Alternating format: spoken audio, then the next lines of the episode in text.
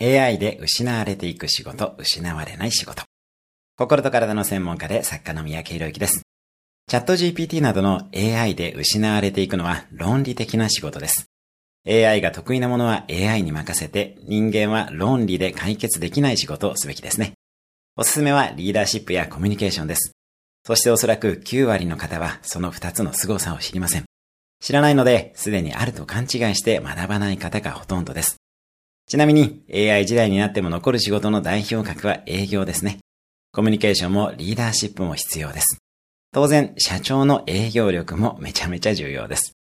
社長という仕事も AI 時代に残る可能性が高いですね。起業して AI は使うのが正解かもしれません。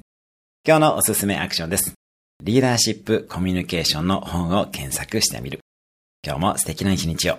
毎日1分で人生は変わります。